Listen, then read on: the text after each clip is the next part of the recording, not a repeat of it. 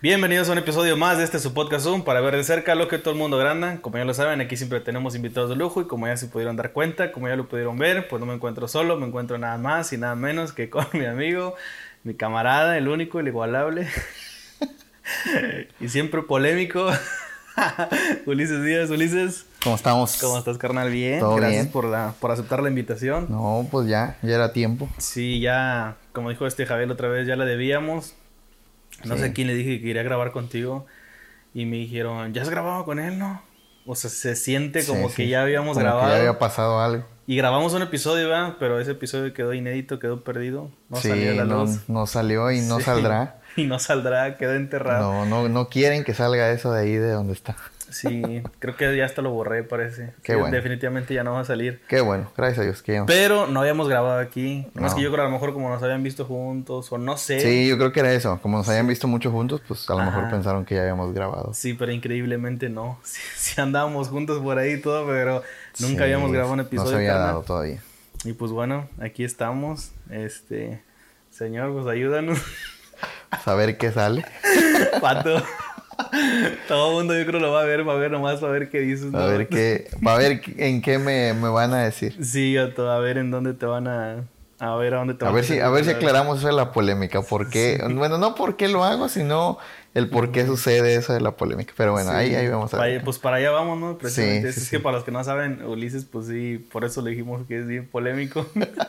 siempre andas en el ojo de huracán, ¿no? Siempre das de qué hablar. Pero bueno, este, pues ahí vamos a ver qué sale, ¿no? Vamos a ver. El tema de hoy, eh, vamos a hablar de este tema que la neta muchos desconocemos. eh, pero te gusta ese... ¿Por qué te gusta tanto ese rollo? ¿Te metes mucho, no? Yo he visto que, que te metes mucho la apologética. Sí. ¿Qué onda? Bu- eh, bueno, realmente me empezó a gustar porque empecé a tener preguntas. Ya. La apologética, para los que no, no, no saben qué significa o cuál es el, el- el significado de eso, es defensa de la fe.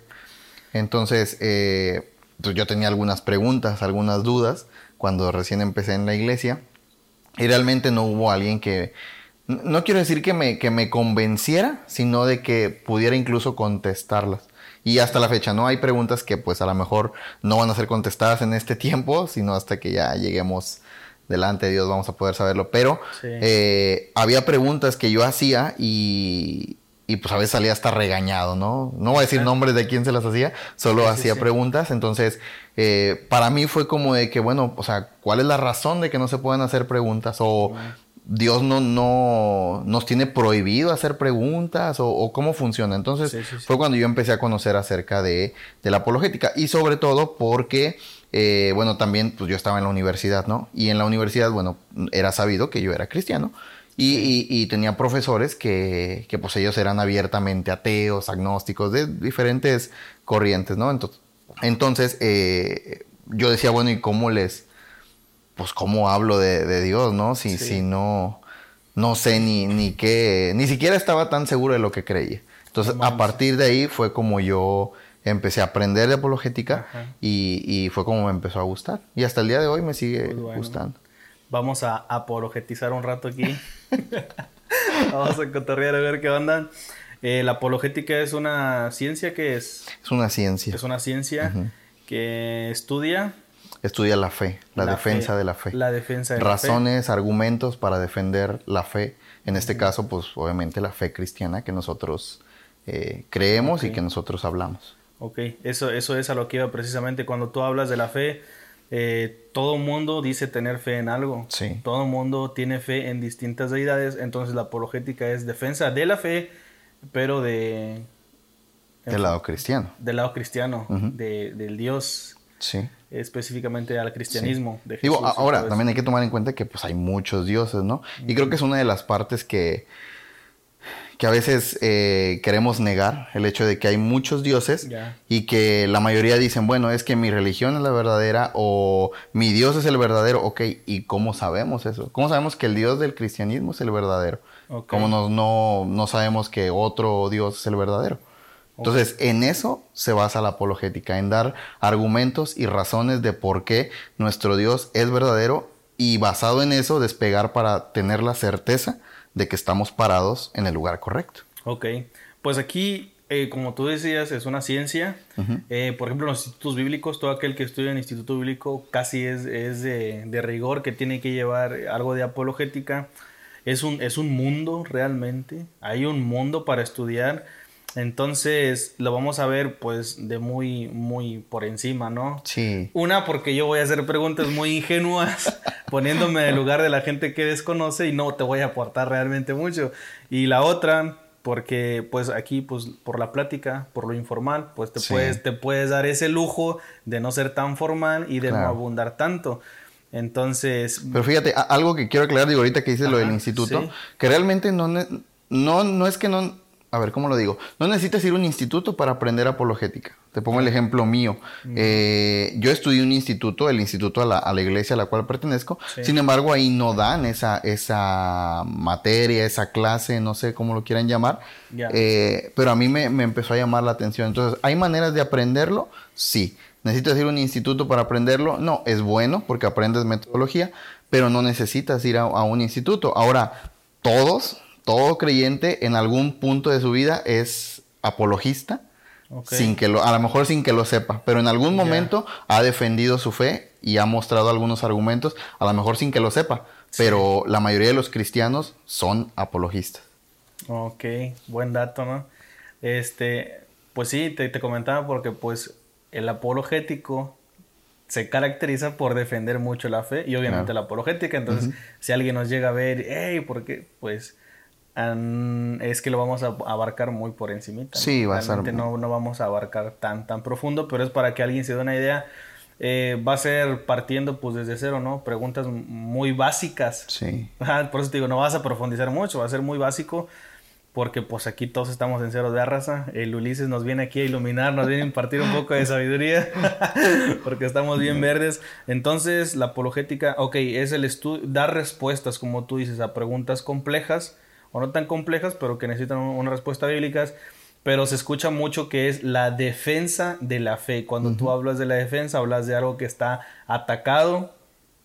¿Hay algo de confrontación ahí en la apologética o cómo está ahí el asunto? Siempre hay confrontación con la apologética.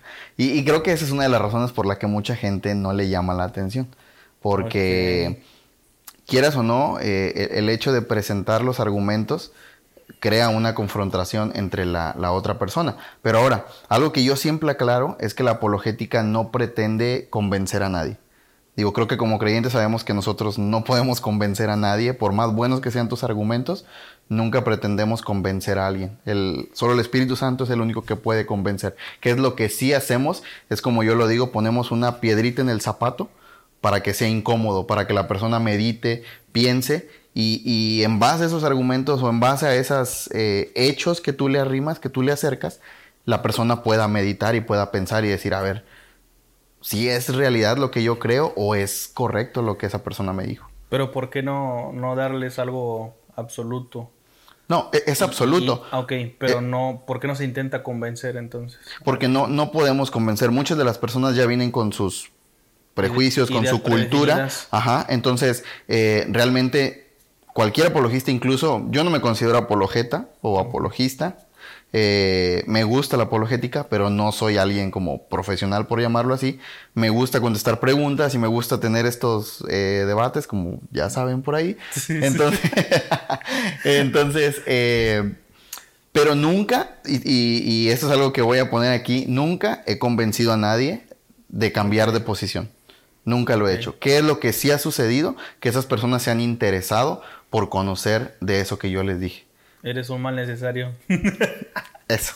Esa es la palabra. Nada más. Sí, o sea, pones como ese, ese, ese aguijón ahí. Y que ahí lo tienen y, están preguntando y haciendo. Tal vez en un, en un eh, más adelante podamos ver el fruto de esas personas, ¿no? Pero eh, realmente no, no se pretende convencer a nadie. Lo que hacemos, y obviamente mucho de esto a lo mejor ahorita más adelante lo tocamos, pero mucho de lo que se habla está basado en, en, absolutos, en verdades y en hechos. Ok. Eh, si hablamos de defender la fe o buscar las respuestas, ¿hacia qué lado te inclinas más tú? A que, bueno, ya me dijiste que tú iniciaste buscando respuestas en la apologética, porque le das respuestas, eh, ¿cómo se le puede llamar? ¿Muy prácticas o no tan prácticas? Eh, son prácticas, pero a la vez requieren un tiempo de, estudio, más que para el hecho de, memorizar, para poder entenderlo, para poder entender acerca de qué es lo que, lo que quieres hablar. ¿Lleva algo de filosofía ahí, no? Un poco. Eh, yo creo que es una de las ramas un poquito más pesadas, no difícil, porque pues digo, yo no he estudiado en, un instituto y he aprendido, pero es un poquito de las, de las más pesadas porque pues lleva filosofía, lleva historia, teología, doctrina, incluso muchos de los apologistas ya profesionales, por llamarlo así, ellos lo que recomiendan es que primero el cristiano que quiera aprender apologética tenga sus bases seguras de lo que cree. O sea, es decir, vamos a poner esa palabra, ¿no? Doctrina. ¿Cuál es la doctrina que él tiene? Y después de eso poder empezar a aprender. Porque si hay gente que se ha metido de lleno en la apologética y sucede lo contrario. Terminan confundidos o terminan perdidos. Como dice la Biblia, la letra mata. Por, por, llamarlo así. Terminas desviándote. Terminan desviando, terminan. y, y, lo peor del caso, y que eso sucede, creo mucho, eh, terminan como endureciendo el corazón y en vez de poder dar misericordia y poder ayudar a otros, porque la apologética, o al menos en mi caso, yo la uso de esa manera, poder ayudar a, tanto cristianos como no cristianos, poder ayudarlos a, que puedan entender eh, por qué Dios, por qué creo en este Dios, ¿no? Y hay gente que termina del lado contrario, es decir, condenando a gente porque no creen lo que ellos creen. Ah, ok, ok. ¿Te vuelve soberbio de alguna manera? Por, por llamarlo así, orgulloso, soberbio. por el conocimiento. Tú dices, repito, dices que iniciaste buscando respuestas. Sí.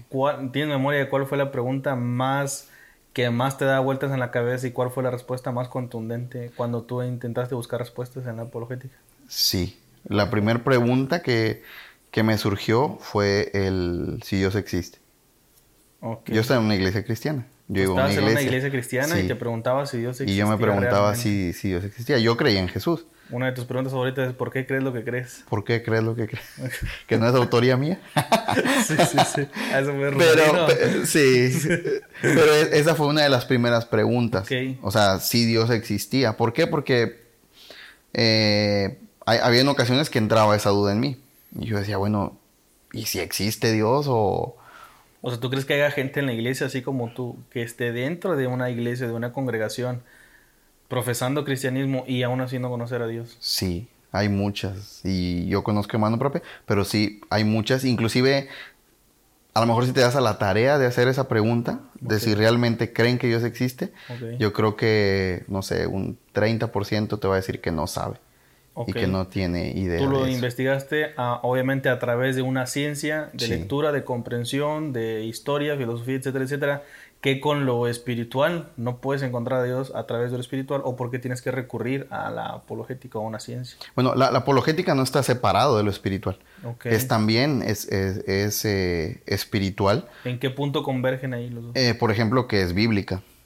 Ah, buena. O sea, la apologética es bíblica, no es algo como que, ay, no la inventamos para, para saber los apóstoles, o al menos en este caso, eh, Pablo, por ejemplo, cuando en Hechos vemos que él va al Areópago, sí. en, en el Areópago dice que había, eh, para los que no saben un poco del contexto, estaba ahí. En, en aquel tiempo, pues Roma era, o Grecia era un lugar de muchos filósofos. Sí. Entonces era, Pablo va a este lugar donde hay filósofos, donde eran personas que estaban ahí solo para pensar, no hacían otra cosa más que estar pensando todo el día. Entonces él va a este lugar. la cuna de muchos filósofos. Ajá, entonces él va a este lugar, al Areópago, y empieza a ver, y él les dice, ¿saben qué? Veo que ustedes son muy religiosos, que tienen muchos dioses, pero hay un dios al que ustedes no conocen. Ese es el dios en que yo vengo a hablarles. Y él empieza a explayar una apologética. Cuando tú lees ese, ese, ese capítulo, te das cuenta que lo que él hace es una apologética, porque no apela a, a, a, decir, ah, bueno, mira, este, el Espíritu Santo te puede cambiar. Ah, mira, es que el amor de Dios no, apela a algo que ellos estaban haciendo. Tampoco hizo como que una oración, una campaña. No, no hizo una oración. ¿Y, qué fue lo que sucedió? algunos creyeron, otros se rieron de él y otros dijeron, ¿sabes qué? Queremos saber de esto más adelante. Entonces, eso es regularmente lo que sucede con la apologética. Ok, ese es un caso de apologética. ¿Algún otro? Eh, por ejemplo, Pedro, creo que es 1 Pedro 3, 14 o 15, no recuerdo, dice que demos razón de nuestra fe. Que estemos preparados para dar razón de nuestra fe, pero que lo hagamos con mansedumbre. Eso es algo que a veces nos sucede, me sucede, que en ocasiones no tomamos esa parte, ¿no? O sea, no lo hacemos con mansedumbre. no lo, sí, no lo hacemos con amor. A veces... Eh, no hay tacto, pues. A, veces se nos, se nos, se nos olvida el, el, tacto, ¿no? Y, y, que vuelvo a decirlo, como lo dije al inicio, que no somos quienes van a convencerlo. Ok. Sí, te, te, haces esa carga, ¿no? Te echas tú mismo esa responsabilidad de tú querer convencer. Y en ese afán de querer convencer, pues vas a terminar frustrado. Sí, sí, sí. Y sacando esa frustración de una manera. Con la persona. Y no, no, es el, no es el punto de la apologética. Entonces, ¿cómo resolviste esa duda? ¿Cómo fue esa experiencia de Bueno, una leyendo, una leyendo, otra conociendo puntos contrarios y, y conociendo puntos a favor. Ok, o sea, también es bueno investigar la contraparte. muchas personas tienen ese, ese pensamiento y, más cristianos, que es como de que no, no, yo no leo nada que no sea cristiano. Pero ¿cómo vamos a saber eh, que realmente lo que nosotros creemos es verdad? Porque, híjole, aquí va la primera cosa de... Sí, no, no, dale, dale, ya. de, de, de, ¿cómo se dice? De polémica. Eh, muchas de las cosas que se dicen a lo mejor detrás de un púlpito no son verdad. Ok. ¿Y cómo lo podemos saber si no lo contrastamos con, eso, con algo contrario? Entonces, cuando yo empecé a aprender de si Dios existía, yo empecé a ver la contraparte de eso, a ver qué dicen las personas que no creen en Dios y qué sí dicen. Obviamente, corrí el riesgo de poder decir, ¿sabes qué? Bueno, me convence más esto. Sin embargo, como lo dije, la apologética se basa en hechos. Entonces, cuando yo vi los hechos que presentaban las personas que creían en Dios, dije, esto es más razonable es razonable creer en Dios. Ok, usando ya la razón y el sentido común. Sí. Para el ser humano, Dios. Ok. ¿Y, para qué corrientes, por ejemplo, estudiaste? ¿Ateísmo? Ateísmo, gnosticismo, eh, agnosticismo, este. Ay, ¿cómo se llama? Politeísmo. Ok. Eh, un algo de hinduismo. O sea, leí un poco de todo, que era lo que creían. Realmente no fue como que me clavé tanto en eso, pero aprender qué era lo que ellos creían. Sí, pasaste por ahí. y bueno, también aprendí, pues bueno, qué cree el cristianismo. Pero algo que me di cuenta y fue de un autor que a lo mejor por ahí muchos lo, pueden conocer, se llama C.S. Lewis, el autor de las crónicas de Narnia. Él, eh, no sé si lo saben, pero gracias a la apologética muchos de los ¿cómo lo podemos decir? De los grandes escritores, como si es Lewis, era un ateo, eh, él se convirtió al cristianismo. Porque él empezó a, investigar acerca de Jesús solo para refutar y decir que no existía y terminó convenciéndose de que Jesús era real. Y se convierte al, cristianismo. Y él decía, eh, él tenía una frase que fue la que, por así decirlo, después de todo eso, que fue la que a mí me convenció. Eh, y él, habla, él decía que el mundo era injusto, que el mundo era malo. Y él decía, pero ¿de dónde sacaba yo esa idea de que el mundo era malo? ¿Cómo puedo conocer que una línea está doblada o está curveada si no conozco primero que es una línea recta? Ok. Entonces, ¿a dónde, ¿a dónde quiero llegar con esto? Que cuando yo me convencí de que Dios existía fue porque dije, a ver, hay una creación y si todos hablamos de un propósito, todos buscamos un propósito, entonces debe haber una mente inteligente detrás. Es decir, tú no creas algo nada más porque sí. Lo creas con un propósito. Sí. Y todo, la mayoría de los seres humanos buscamos un propósito. Entonces debe haber alguien detrás de eso. Ok. La apologética estudia a Dios. Estudia a Dios, estudia argumentos a favor de la fe cristiana. De la fe cristiana, de la existencia de Dios que con la religión es lo mismo, no es lo mismo, está ligado Dios y la religión. ¿La apologética defiende a la religión o defiende a Dios específicamente? ¿Cómo está ahí el asunto con eso? Bueno, la religión es... Eh, todos creemos en una religión.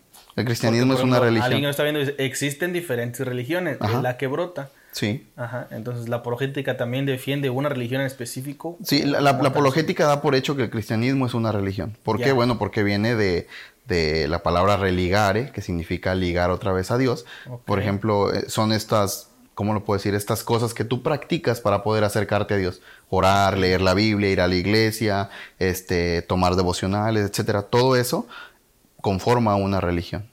Digo, se ha tomado mal este concepto de religión eh, o se ha usado de alguna manera como para hablar de una persona que es legalista, pero ser legalista y ser religioso no es, no es lo mismo. Una persona que es cristiana es una persona religiosa. Entonces, la apologética da por hecho que el cristianismo es una religión, pero que el cristianismo es la religión verdadera. Ok, que el cristianismo es la religión re- verdadera. Eh, Jesús no es religión, esa frase muy común y muy triada. A lo mejor yo también en algún punto la he dicho. o- Sí, todas las dijimos. Jesús no es religión, es relación. Ajá, entonces, ¿qué onda ahí? Jesús es los dos. Ok. Es religión y es relación, porque a través de Él es como nos acercamos al verdadero Dios. A través de tener esa comunión con Él, a través de tener esa relación, nos acercamos con Él. ¿Y cómo, cómo conocemos a Jesús? Si no es a través de la Biblia, si no es a través de la oración, si no es a través de la iglesia. Entonces, esas tres cosas que acabo de mencionar conforman una religión. Jesús es la religión verdadera en la cual podemos tener una relación con Dios. Ok. Entonces, no, por- hacen una separación ¿no? entre Jesús como persona y la religión como el, La forma en que tú te puedes la acercar. forma en que tú te puedes acercar. Pero tú dices que están ligados. Sí, es, es que sí los puedes separar en, en- para hablar de, ¿cómo lo puedo decir? Ah, de conceptos, Ok. pero a final de cuentas es algo que haces. O sea, es decir, tú no dices, a ver, voy a hacer oración y lo voy a separar de Jesús. No hay forma, ¿me explico? O voy a leer la Biblia, pero lo voy a separar de Jesús. No lo voy a hacer religioso, porque en sí leer la Biblia forma parte de una religión. Y entonces no es como que lo puedas separar, lo puedes definir, pero no lo puedes separar como tal. Entonces, ¿ser religioso es bueno o es malo? ¿En en qué punto es bueno y en qué punto es malo? O- Cuando es una religión falsa, ok, cuando no es una religión que apunta al Dios verdadero, ok. ahí es cuando es mala. Y digo, creo que conocemos muchas religiones eh, de otros países, de otros lugares, que apuntan a hacer cosas que moralmente, aunque no conozcamos de Dios, sabemos que están mal. Como ofrecer niños, como eh, matar personas en el nombre de Dios. Moralmente, aunque no conozcas de Dios, creo que nadie está de acuerdo en matar a una persona en nombre de Dios. Entonces, esa, ese tipo de religión, pues obviamente no es buena. ¿Por la moral o qué? porque atenta pues con, con la vida que Dios ha creado. Digo, no, nosotros no tenemos el, el- el derecho de quitarle la vida a nadie.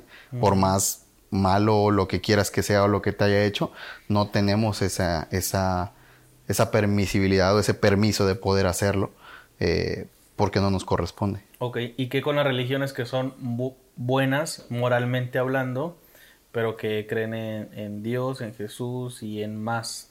Por no mencionar algunos, no voy a ser tan Sí. físico, pero en más. Hay, por ejemplo, mm, hay mucho de moda, religiones. eh, bueno, pues por decir, por ejemplo, lo de la santería, que Sí. está muy, muy de moda, los corridos con la santería. Pero dicen, ok, nosotros ah, con nuestros santos y aparte también con Dios. Sí. Entonces ahí, ¿qué onda? ¿Cómo está el rollo? ¿Está bien? ¿Está mal? ¿Por qué está bien? ¿Por qué está mal?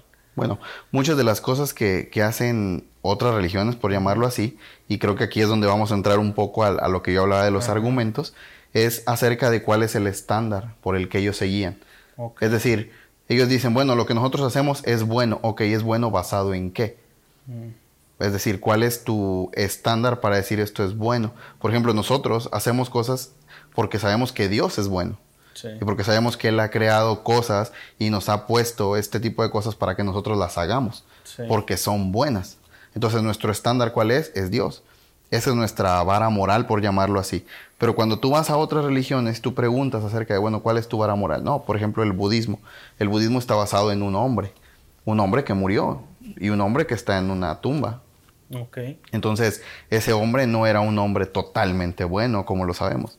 Ningún hombre es totalmente Por- por bueno. el- simplemente por el ser hombre. Sí, es más, hay una polémica por ahí eh, que ahorita se está dando mucho en los medios, el, el Dalai Lama. El no Dalai Lama, sí. Bueno, entonces, ese es un, ese es un ejemplo de, de, de que los hombres somos El personas... factor humano. Sí, o sea, es el factor humano, pero muchos lo tienen y lo han defendido inclusive en los medios, de decir, no, pues es que él este, bromea con las personas y, y a veces hace ese tipo de cosas, pero a la mayoría de las personas, inclusive a los ateos, les pareció mal.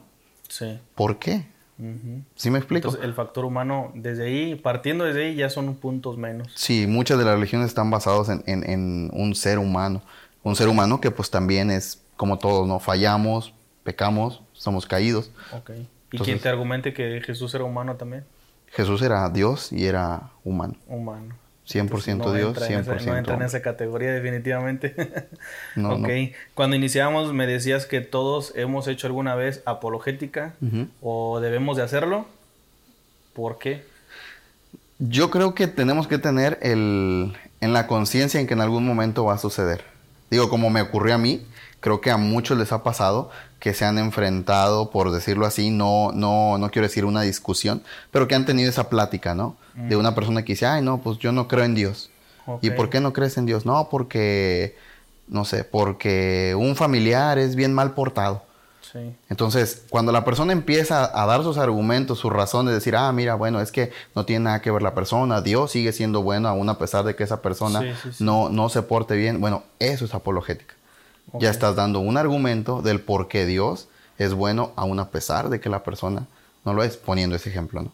Entonces, creo que todos en algún momento Sí. hemos hecho esa parte de apologética, consciente o inconscientemente. Entonces, creo que es necesario que como creyentes eh, aprendamos un poco acerca. No quiero decir que nos volvamos apologetas ni, ni profesionales, digo, si a alguien le gusta, qué padre, pero si no, eh, aprender a defender nuestra fe, a, a aprender a, a- ahora sí que por qué creemos lo que creemos y por qué es seguro estar parado de este lado. Sí, sí. Te, te decía hace rato, ah, defender no es contienda, no estás No. hablando de una contienda, no estás hablando de qué No. es en sí defender. Entonces, ¿cómo puedes defender sin llegar a una, a una contienda, en ese juego de palabras o en ese debate? ¿Cómo se puede hacer? Bueno, primero, eh, buscar la no agresión, ¿no? O sea, el, el- el no agredir a la persona. Segundo, el... yo lo que regularmente hago es que hago muchas preguntas. ¿Por qué? Porque es, es algo que nosotros hacemos en apologética. Que decimos, a ver, cuando alguien presenta o cuando alguien hace una afirmación, la carga de la prueba la tiene la persona que hace la afirmación. Si tú me dices, Dios no existe, ok, ¿por qué Dios no existe? No, por esto, esto y esto, ok, ¿y cómo llegaste a esa conclusión? ¿Sí me explico? Sí. Entonces, esta es una forma no agresiva de poder tener esa conversación. Porque la carga de la prueba la tiene quien lo afirma, no quien, a quien se le lanza la afirmación. Si yo afirmara Dios existe, yo tendría que decir por qué Dios existe. Las veces que te pregunten, Sí. tú tienes que decirlo. O sea, si tú dices Dios sí existe, ¿por qué? Y das, ¿y por qué? ¿Por qué? ¿Y por qué? Si tú estás en tus convicciones bien firme, siempre vas a llegar al fondo de algo, ¿no? Sí, tienes que tener, o sea, tienes, tienes tus razones, tienes tus formas y como, como lo he dicho, muchas de, muchas de las, no muchas, la mayoría de las cosas de la apologética tienen que ser basadas en, en hechos. Yo sé que a veces esto es un poco peleado en, en, en, en el cristianismo porque a veces se cree como que la fe es ciega o sin razón, solo se tiene que creer y ya. Sin embargo, la fe no es ciega y no es sin razón, tiene una razón de ser. Ok. Pero el centro del cristianismo es la fe. ¿Sí? Entonces, ¿cómo? Bueno, la- la- cuando digo que la fe no es ciega es porque los apóstoles no creyeron en Jesús, no creyeron en, en eso nada más porque sí. ¿Qué fue lo que sucedió? Ellos fueron a la tumba y en la tumba no estaba Jesús. Después ellos lo vieron resucitado. Entonces, cuando ellos creen y cuando incluso ellos fueron martirizados y todo esto, su fe era ciega No porque habían visto. porque ya habían creído, porque vieron a un Jesús resucitado. Entonces, ¿eso qué hizo? ¿Bajó su fe o aumentó su fe? La aumentó hasta tal punto de que fueron a morir y nunca negaron a Jesús. Entonces, la razón y los argumentos no, no quitan o no minimizan la fe. Al contrario, solidifican y nos ayudan a mantenernos más firmes en la fe. Ok. Entonces, a través de la razón, tú puedes encontrar a Dios. Sí, a través de la razón, también te podemos dicta encontrar. que Dios existe. Ujú. Ok. Explícame o explícale a alguien a través de la política por qué Dios existe. Uno de tantos argumentos que Sí. puede haber. Bueno, como lo dije hace rato, ¿no? El, el- el- el argumento de... eh, Uno de tus favoritos. uno de mis favoritos. Uno, un argumento de tus favoritos del por qué Dios sí existe. Hay un argumento que se llama el argumento Calam, que este argumento se basa en, en- se les llaman tres premisas o tres puntos, vamos a llamarlo así, para que sea un poco más fácil. Y lo que dice es que todo lo que comienza a existir tiene una causa. El universo comenzó a existir, por lo tanto, el universo tiene una causa. Entonces, cuando tú empiezas a desplegar esto, hay gente que puede decir, ah, bueno, este, entonces todo lo que comienza a existir, entonces, ¿quién creó a Dios? Sí. ¿Sí, Sí, me explico? Siempre sale eso. sí, siempre es esa pregunta. Bueno, ¿y quién creó a Dios? A ver, Sí. no puede... Dios es la persona increada y necesaria para que esto comenzara a existir. Cuando hablamos del, del universo, hablamos de la materia, el espacio y el tiempo. Ya. En algún punto tuvo que haber comenzado para poder llegar hasta que, porque el universo no se creó a sí mismo. Ajá. Y aquí, pues bueno, eh, digo que es uno de mis, de mis primeros argumentos porque pues vivimos en un tiempo donde apelamos más a la ciencia, ¿no? Entonces la ciencia ha demostrado que el universo comenzó a existir. Y alguien dice, bueno, ¿y cómo comenzó a existir? La mayoría conocemos lo que es el Big Bang. Sí, es lo que quería preguntar apenas. Bueno, la mayoría conocemos lo que es el Big Bang. El Big Bang eh, es una postura que fue hecha por una persona que creía en Dios y no lo hizo para refutar a Dios. Al contrario, lo hizo para mostrar que el universo tenía una causa, que había comenzado en algún punto. No que el universo salió de la nada. Ahora, ¿cuál, es, ¿cuál es el problema de decir que el universo salió de la nada? El problema es que no tiene ningún propósito. Ok. Vuelvo, vuelvo a lo que había dicho hace rato, ¿no? Si algo nace de la nada, ¿qué propósito tiene? Sí. Pero el ser humano busca un propósito. Sí, ¿De dónde nace ese propósito? Sí. Esa es la pregunta. Y, y, eso siempre les hago yo, a ver, ¿de dónde nace? ¿Tú tienes un propósito? Sí, yo quiero hacer esto, esto, esto y esto. Ok. ¿Y de dónde nace ese propósito? ¿Por qué nace de ti? Tuvo que haber algo detrás de eso que pusiera ese propósito en tu vida. Sí. Si, si, si, si nacimos de la nada, entonces ¿qué propósito tiene ser bueno? Todo está permitido, podemos matar a alguien y no tiene ningún propósito, porque no hay ningún propósito para nada. no sé si me estoy explicando, a lo mejor estoy siendo muy revuelto. Sí, sí, sí. Pero eh, esa es la cuestión de, de, la, del inicio del universo. Tuvo que haber un creador. ¿Quién creó a Dios? Nadie. Dios es un ser eh, infinito, es alguien que, existía, no fue alguien que comenzó a existir, es alguien que ya existía. Y basado en eso tenemos al creador de todo, que es lo que apoya Génesis Ahora, ese Dios creador es el Dios del cristianismo. ¿Por qué otros no se pueden apropiar de ese Dios? ¿Cuál es la diferencia entre el Dios del cristianismo y el Dios de todos? bueno, que tenemos un libro que, nos habla de ese Dios y que es compatible con lo que estamos hablando ahorita. Cuando tú vas a ver el, la Biblia, cuando tú vas a, estudiar o a buscar de, Dios, te das cuenta que la Biblia habla de un Dios que es eh, eterno, un Dios que dice que es el alfa y el omega, el principio, el fin, que Él siempre había existido, que Él comenzó la creación. Entonces, no creo que sea una coincidencia que la Biblia hable acerca de esto y tengamos estas pruebas que demuestran también eso mismo, que hubo un creador y ese creador lo tenemos en la Biblia pasamos al punto de la Biblia. ¿Qué tanta credibilidad tiene la Biblia? Mucha credibilidad. ¿Qué es la Biblia? Pues, obviamente para los que no saben, aquí hay gente que jamás ha escuchado. Bueno, la Biblia son varios libros, es un conjunto de libros, 66 libros. Eh, eso es la Biblia, es una biblioteca, por llamarlo así, de, 66 libros. Eh, ¿Cómo podemos saber que la Biblia tiene credibilidad?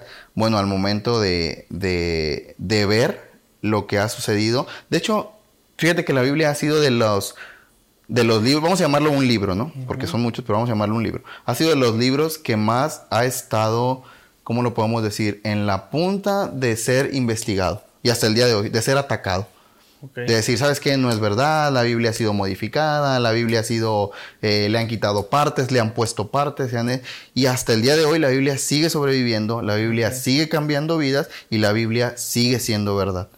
Entonces, ¿Cuál es la credibilidad? Pues es un 100%. Tenemos una credibilidad del 100% en la Biblia de que lo que creemos es real. Ok, por una serie de pruebas. Por serie, una serie de pruebas. Eh, digo que ahorita no, no, podemos profundizar mucho, pero hay serie de pruebas que se pueden dar para, para, para asegurar que la Biblia es real. Ok, ¿cuáles son las, digamos así, por decirlo, las Biblias de otras religiones? ¿El Corán? El Corán, este, el libro del Mormón, es, una, es, otro, otro de los libros que está por ahí. Eh, estos libros, ¿qué, ¿qué, es lo que pasa con esos libros? Eh, lo que sucede es que van un poco en contra de, de este Dios, ¿no? El, el, por ejemplo, en el Corán se habla de, de la mujer, de que la mujer, o sea, es tratada como menos, como, como algo que no vale, ¿no? Para aquellos que dicen que estoy en contra del feminismo o de las mujeres. es tratada en contra de menos. Y cuando nosotros vamos a la Biblia nos damos cuenta que no, que dentro del ministerio de Jesús había mujeres, que dentro del ministerio de Jesús, incluso Jesús lo que hizo fue eso, devolverles esa dignidad que los legalistas de ese tiempo les habían quitado a las mujeres, que las habían hecho a un lado, que las habían quitado, eh, y Jesús vino a devolverla. ¿Y cómo vemos eso? Cuando viene el Espíritu Santo, dice que estaban 120 en el aposento alto, y sabemos que los que seguían a Jesús, eran mujeres también. En el aposento alto entonces había mujeres que recibieron al Espíritu Santo. Y cuando ves el Antiguo Testamento te das cuenta que eso no sucedía con las mujeres. ¿Qué fue lo que Jesús hizo? Devolver esa dignidad a las mujeres. Entonces, muchos de estos libros lo que hacen es, por poner un ejemplo, denigrar a las mujeres, hacer menos a las mujeres, cuando es también una creación de Dios. Y no podemos denigrar esa parte. Sí, claro. De hecho, hay un mandamiento. Bueno, Jesús les dio ese valor y también el apóstol Pablo no dice que trates a la mujer como vaso más, Así es. más frágil. Sí. Le da su valor. Entonces, la Biblia es una verdad absoluta. Tú confías en la Biblia 100%. ¿Tú 100%. crees que todo lo que dice ahí es verdad? ¿Se contradice la Biblia? No. No. No. Ok. ah, ya ves que dicen que ha tenido distintas traducciones y puede tener un margen de error. Eh, ¿Qué, qué podrías responder a eso? Las traducciones sí pueden tener error.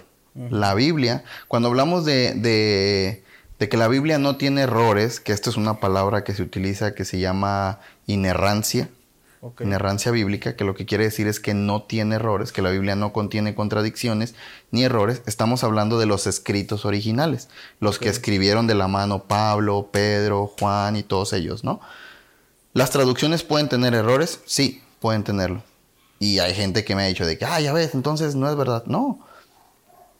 Puede tener errores. Es como si tú quieres traducir un libro del inglés al español, claro que va a tener errores. ¿Por qué? Porque tal vez no sabes eh, del todo el inglés al 100%.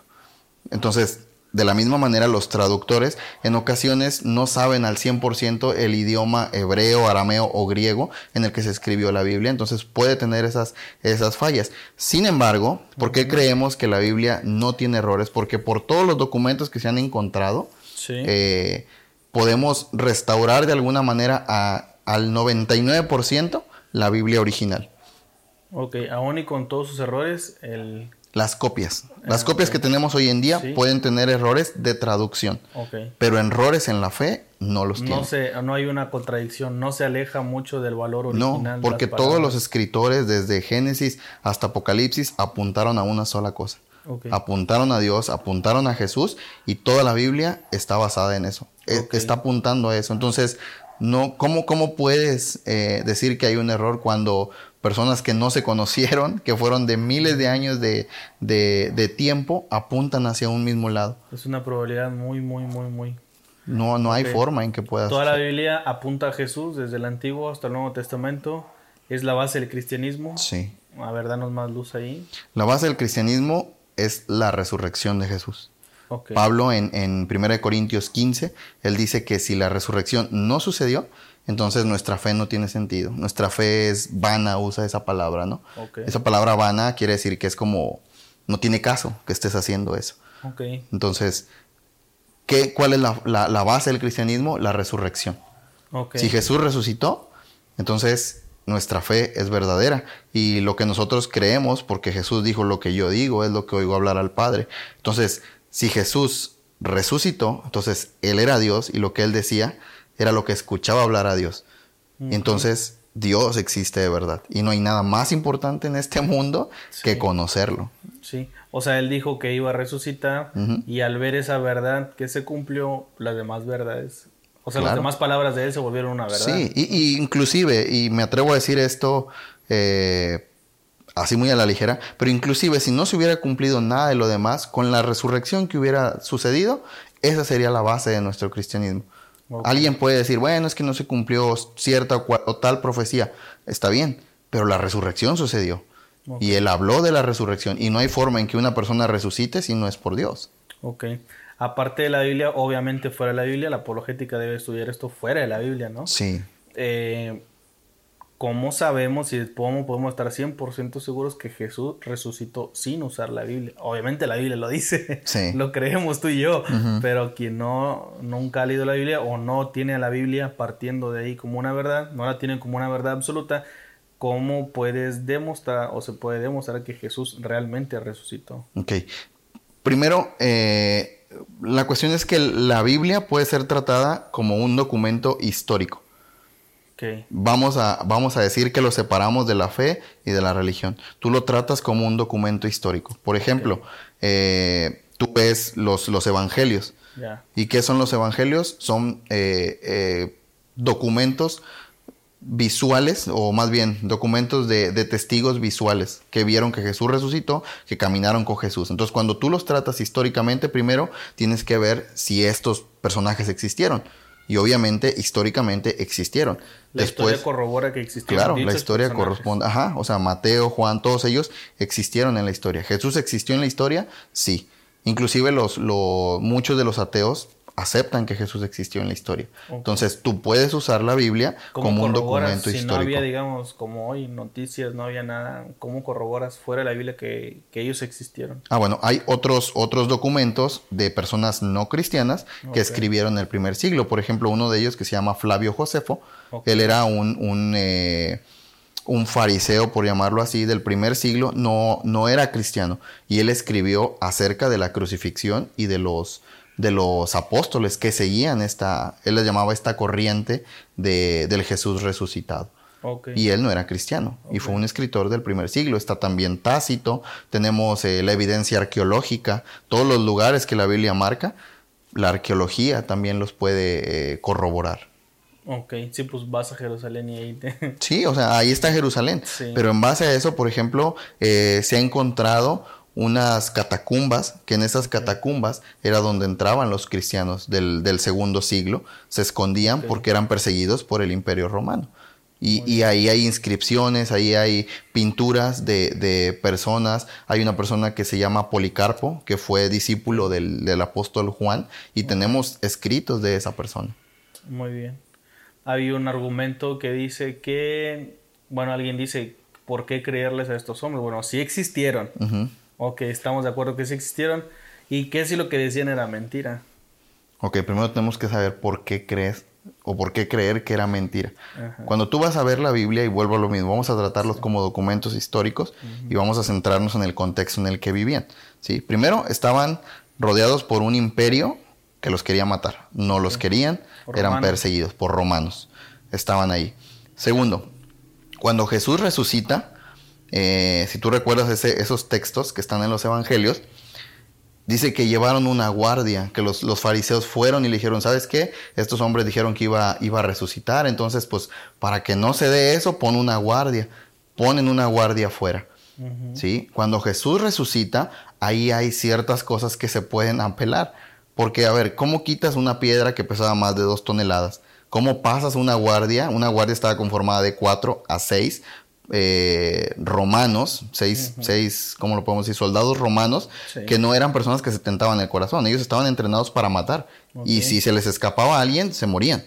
Eso era su, su, su, motivación para no dejar escapar a alguien, ¿no? Ahora Jesús fue flagelado. Como una persona que ha sido golpeada, que ha sido crucificada, que estaba desangrándose, puede mover una piedra de dos toneladas, cruzar una guardia y desaparecer de ahí y todavía no dejar un rastro y no saber a dónde estaba. Ahora, ¿los fariseos negaron esto? No lo negaron. Ellos le dijeron, ustedes digan que ellos vinieron y se lo robaron, que se durmieron. Ellos no negaron la resurrección. Entonces estás hablando de gente que no creía en Jesús, no negó la resurrección.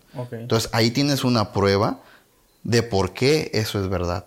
Sí, te digo, los apóstoles, los que escribieron, eh, alguien puede decir que mintieron, pero hablando de que Jesús fue torturado y todo eso, pues ellos todos tuvieron una muerte violenta. Históricamente está comprobado que tuvieron una muerte violenta. Uno de los argumentos que he escuchado y me gusta mucho es nadie es capaz de llevar una mentira a tanto. Si ves que y sabes perfectamente y estás consciente que te van a matar por decir eso. Y que sabes que es mentira. Y que sabes que es mentira y pues nadie está dispuesto a dar su vida por una mentira. Claro que no. ese eh, argumento? Eh, eh, justamente a eso iba, a ese, a ese argumento.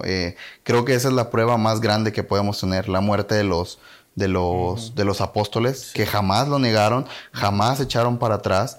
y tú dices, bueno, es que estaban creyendo en una mentira.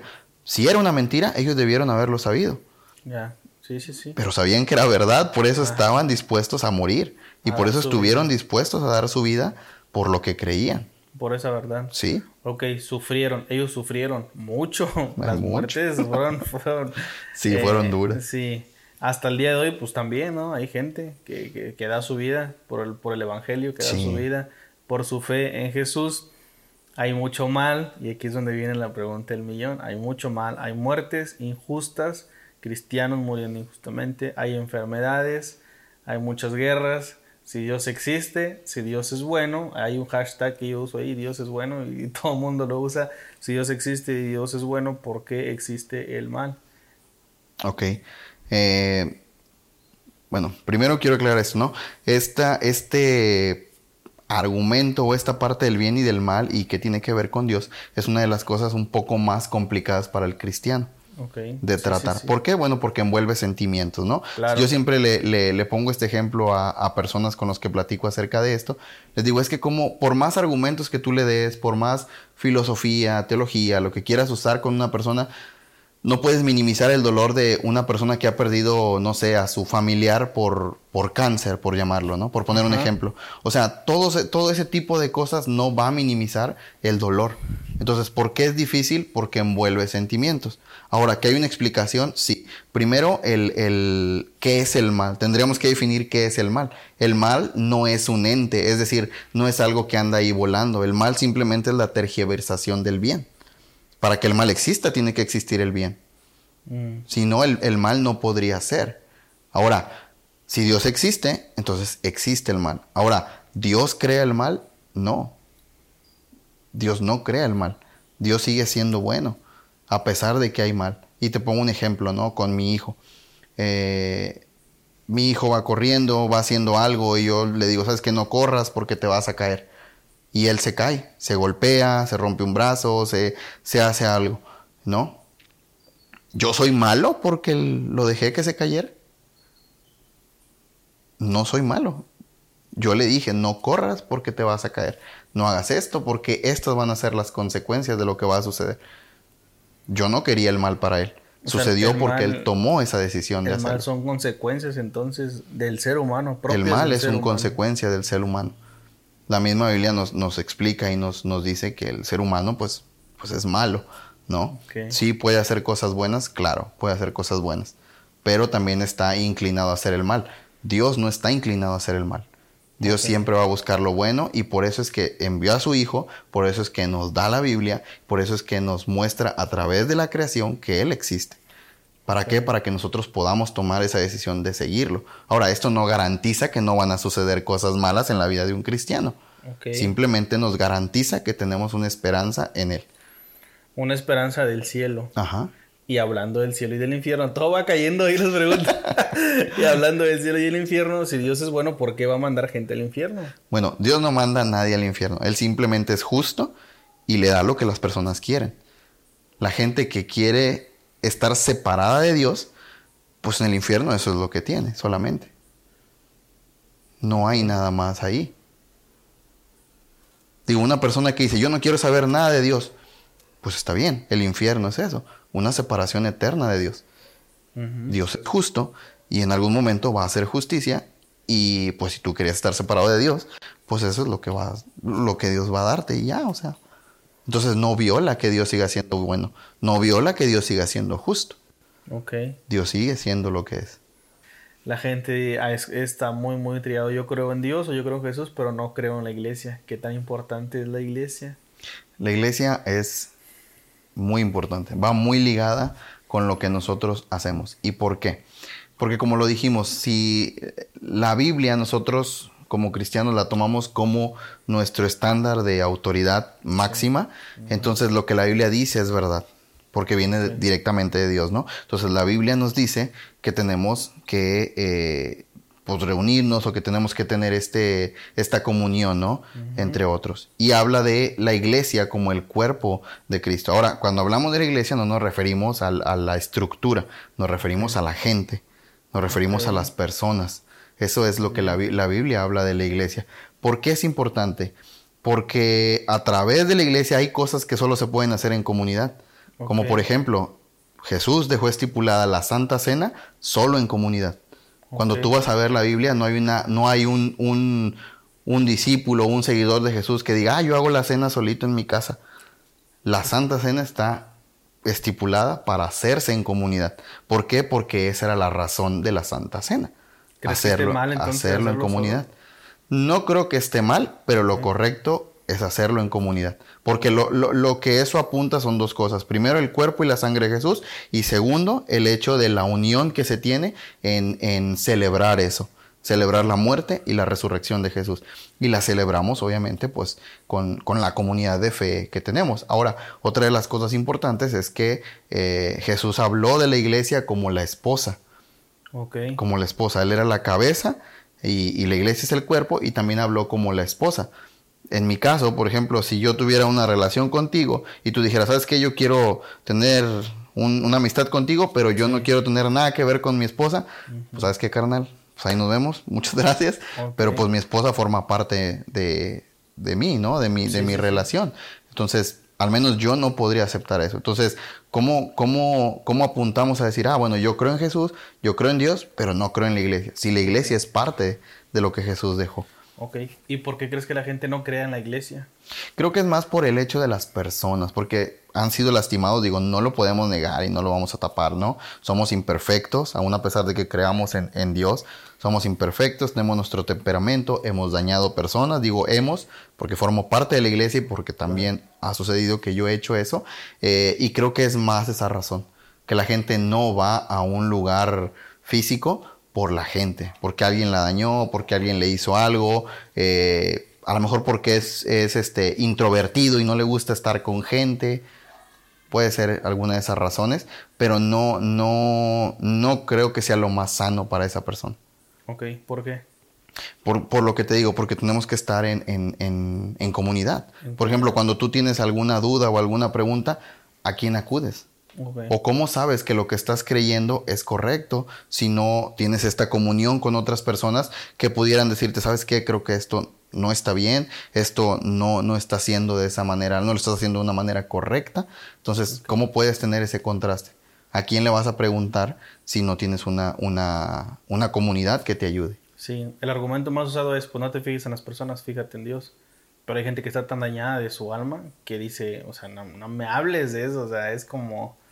No, no, es, un insulto completamente. ¿Algún otro argumento para Eh, convencer a alguien de que no vaya a la iglesia sin importar el factor humano, como ya Sí, mencionamos? bueno, primero creo que hay dos cosas. Una, eh, que a lo mejor hemos tratado de mostrarnos tan perfectos, de que, ay, los cristianos somos bien felices, somos bien alegres, siempre nos portamos bien, etcétera, etcétera, etcétera. Hay una responsabilidad entonces en nosotros por Sí. mostrar algo que no es. Sí, hay una responsabilidad por mostrar algo que no es. Pero a la vez también tenemos la responsabilidad de saber cómo tratar con esas personas, de saber cómo presentarnos delante de esas personas. Es decir, sí, no somos perfectos, en algún momento te voy a, tal vez puedo lastimarte con querer o sin querer, pero quiero que sepas que voy a hacer lo mejor que está de mi parte para no hacerlo. Y creo que cuando, cuando vemos lo que Jesús decía, ¿no? Que el, uno de los mandamientos más importantes pues era amar a Dios y amar a nuestro prójimo. Cuando amamos a nuestro prójimo, pues no buscamos dañarlo. No buscamos hacerle mal, ni dentro ni fuera de la iglesia, con creyentes y con no creyentes. Sí, pues no, no, es imposible que procures el mal si tú realmente... ¿Crees en un Dios bueno? Exactamente, sí, totalmente. Eh, iniciaba, si no quisiste entrar en detalles, pero te voy a llevar ahí. que decías que actualmente se, se, hay, se dicen muchas cosas en púlpito que no van. Sí. Alguna que tú digas, esta es la más mencionada y esta es la que tengo que decir sí o sí. ¿Qué onda con eso? Ay, no. ¿Quieres que te cancelen la página? Sí. No, mira, cuando digo que, que hay muchas cosas que se dicen detrás de un púlpito que no son verdad, es por, eh, por el hecho de que están mal contextualizadas. Ok. O sea, es decir, la Biblia tiene una forma de leerse. ok. Tú no puedes leer la Biblia como si estuvieras leyendo un tweet, como si estuvieras leyendo una galleta de la fortuna a ver qué es lo que te toca hoy en el día. ¿Me explico? Tiene una línea de pensamiento que la persona que escribió estaba pensando hasta que llegó. Te pongo un ejemplo. Juan 10:10. ¿Sí? El ladrón viene para matar, robar y destruir. ¿Y qué es lo que nos han dicho? El diablo es el ladrón. El diablo es el que te quiere matar, robar y destruir. Tal vez sí, es parte de la naturaleza del diablo, pero en ese texto en específico, Jesús no está hablando del diablo. Jesús no está diciendo ningún diablo.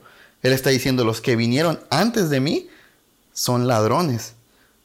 Y si tú lo lees, dice que Él es la puerta por donde entra, el pastor es el que entra por la puerta, que el que entra por otro lado es un ladrón. Entonces, ¿a qué se estaba refiriendo? A toda la gente que estaba dirigiendo esa, esas palabras. ¿Y a quiénes eran? A los fariseos, porque estaban abusando de la gente, porque estaban abusando de las personas. Y como él lo dice, el ladrón solo es un asalariado.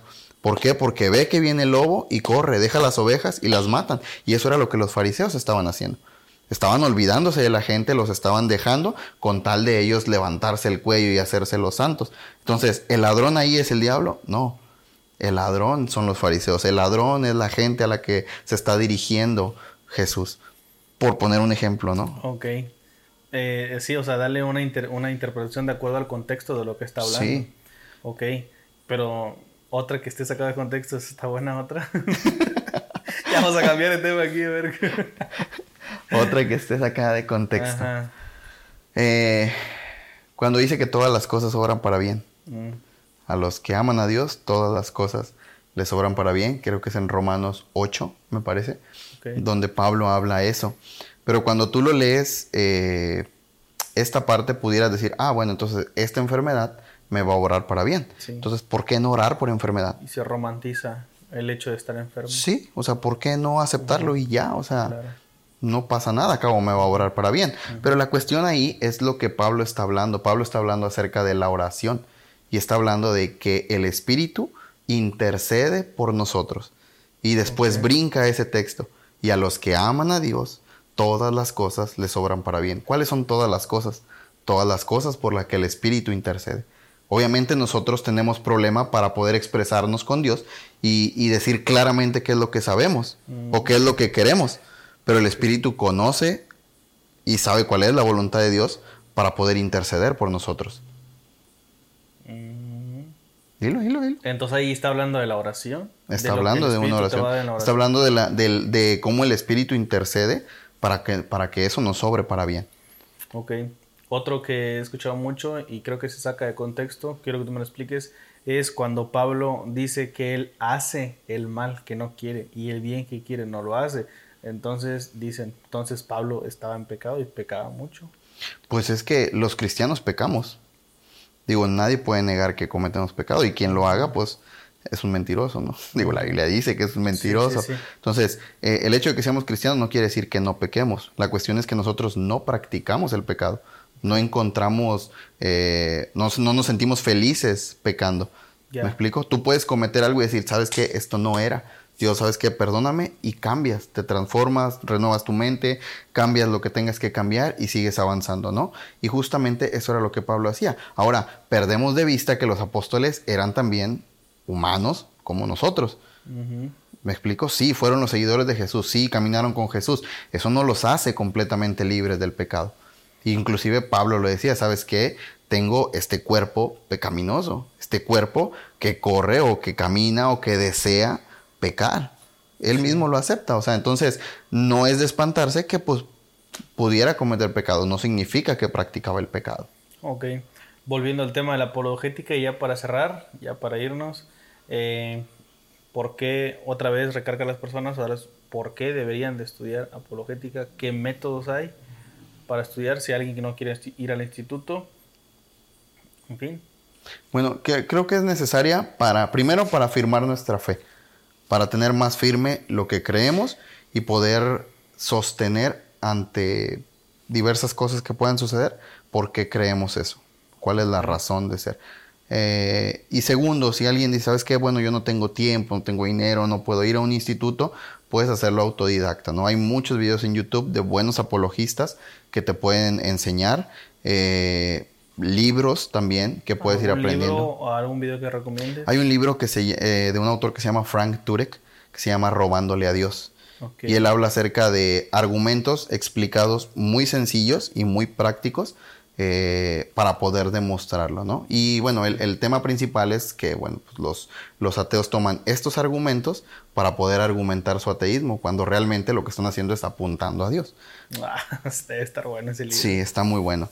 Eh, ese es uno. Eh, hay otro que se llama Fe Razonable, de un autor que se llama William Lane Ese también puede, puede estar por ahí. Hay otro autor que se llama Norman Heisler, creo que se apellida así, Heisler y se llama Si Dios existe, ¿por qué el mal? Ok. Entonces, todos es- esos, esos tres libros se puede comenzar, te pueden dar alguna una base para poder comenzar. Ahora, lo que yo recomendaría es que mm, no trataran como de encontrar respuestas fáciles para atacar algo que me dicen. Es decir, si me dicen esto, ¿qué contesto? Porque no se trata de eso. Se trata de entender por qué creemos lo que creemos y después de eso poder formular, como lo decía ahorita, una base para poder ayudarle a la persona a que pueda acercarse a eso. No es nada más responderle y, y ya. O sea, es por qué creo esto, en qué me fundamento y, y quiero ayudarte a que te acerques, a que veas que lo que estoy hablando es verdad. Ya está. ¿Te gusta mucho leer, no? Sí, Bastante. sí, eres un ávido lector. La Biblia, ¿qué libro es tu favorito de la Biblia? Hechos. Hechos. Hechos. ¿Por qué? Hechos porque Yo me hubiese imaginado romanos, hebreos, que, que hablan Sí, mucho de... mucho, que tiene mucha teología. No, Sí, que tiene mucha hechos, teología. hechos, porque creo que de alguna manera eh, se llama Hechos de los Apóstoles, o algunas Biblias dicen Hechos de los Apóstoles, pero creo que realmente es lo que el Espíritu hizo con los apóstoles. Si tú te fijas, cuando viene el Espíritu, ellos empiezan a hacer todo lo demás. ¿Y por qué me gusta? Porque ahí vienen muchas de las cosas que de alguna manera a veces olvidamos, ¿no? Y que lo queremos volver, me ha sucedido, lo queremos volver muy complicado, a lo mejor teológicamente, doctrinalmente, de que una persona acepte a Cristo y pase por ciertas cosas. Cuando tú vas al libro de Hechos ves algo, una fe muy simple. ¿Ves una fe práctica? Sí, ves unos apóstoles que llegaban y decían, ¿sabes qué? Jesús resucitó, Jesús murió por ti, eh, está, en las, está en las escrituras y dice que pues le hablaban de, de- desde, la, desde el Antiguo sí. Testamento hasta lo que ellos habían visto y la gente creía. Sí. Y listo, ya no había nada más, se juntaban con ellos y empezaban a caminar. Entonces, eso es lo que me gusta del libro de Hechos, esa fe práctica, sencilla y que puede ser aplicable en cualquier Claro. tiempo. Y que sigue sucediendo hasta el día de hoy. Hasta el ¿Crees día de hoy. los milagros? Sí, Sí, crees los milagros. sucedió el milagro más grande que es la resurrección. Ok. ¿Cómo no creer en eso? Muy bien, carnal, pues muchas gracias. Nada. Quedas al lado la deuda, pero esperamos si vuelvas otra vez por otro episodio aquí. Sí, con quieran. temita, más, más, pues igual, igual de edificante que, que el, que en este. Sí. Y pues bueno, eso es todo por hoy. Despídete Listo. de la raza. Estamos viendo. Muchas gracias. Dale, bendiciones.